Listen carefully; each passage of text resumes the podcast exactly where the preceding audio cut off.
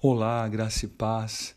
Antes do primeiro assassinato relatado na palavra de Deus, tão conhecido, quando Caim mata Abel, Deus ainda tem um relacionamento com Caim para mostrar para ele o risco que ele está correndo pela sua tentação. Diz aí em Gênesis capítulo 4, no verso 6: Por que você ainda está furioso? Por que se transformou o seu rosto? Se você fizer o bem, não será aceito. Mas se não o fizer, saiba que o pecado o ameaça à porta. Ele deseja conquistá-lo, mas você deve dominá-lo. Olha a dica que o Senhor deu para Caim. Assim como hoje, em nossa nova aliança, nós temos o Espírito Santo que, através da palavra de Deus, nos revela as coisas, ali o Senhor, num relacionamento com Caim, falou assim: Viu, por que, que você está tão furioso? Porque o seu rosto está transformado, você está diferente. E aí no verso 7 ele fala assim: Se você fizer o bem, não será aceito. Mas se não fizer, se não fizer o quê? Se não fizer o bem, saiba que o pecado o ameaça à porta. Ele deseja conquistá-lo, mas você deve dominá-lo.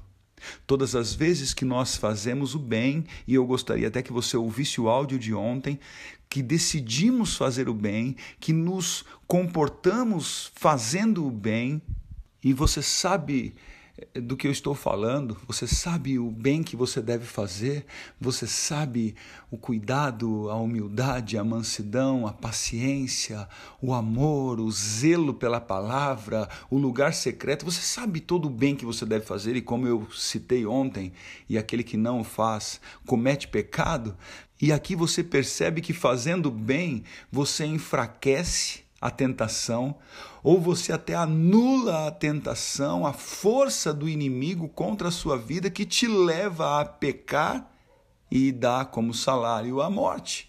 Aqui o Senhor avisou Caim, falou assim: Caim, deixa eu te falar uma coisa: se você fizer o bem, você vai ser aceito, mas se você não fizer o bem, o pecado te ameaça, ele vai te conquistar, mas você deve dominá-lo. Como? Fazendo o bem. Portanto, eu quero deixar isso no seu coração.